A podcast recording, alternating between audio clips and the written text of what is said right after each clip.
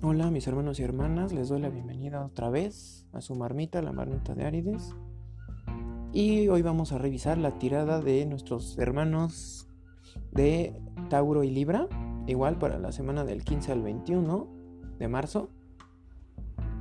Bueno, pues les advierten los oráculos que deben andar con cuidado, pues ahorita su crush, su date o la persona con la que estén saliendo, ahorita no es como muy de fiar y están algo confundidos.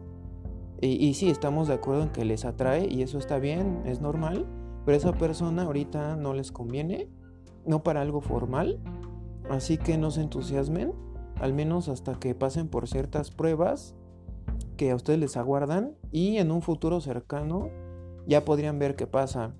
Hay que darle un poquito de tiempo al arcano 8, que es la justicia, de que haga su balance para ver si esa personita todavía les conviene. Y pues ya, hasta aquí chicos. Bonito día.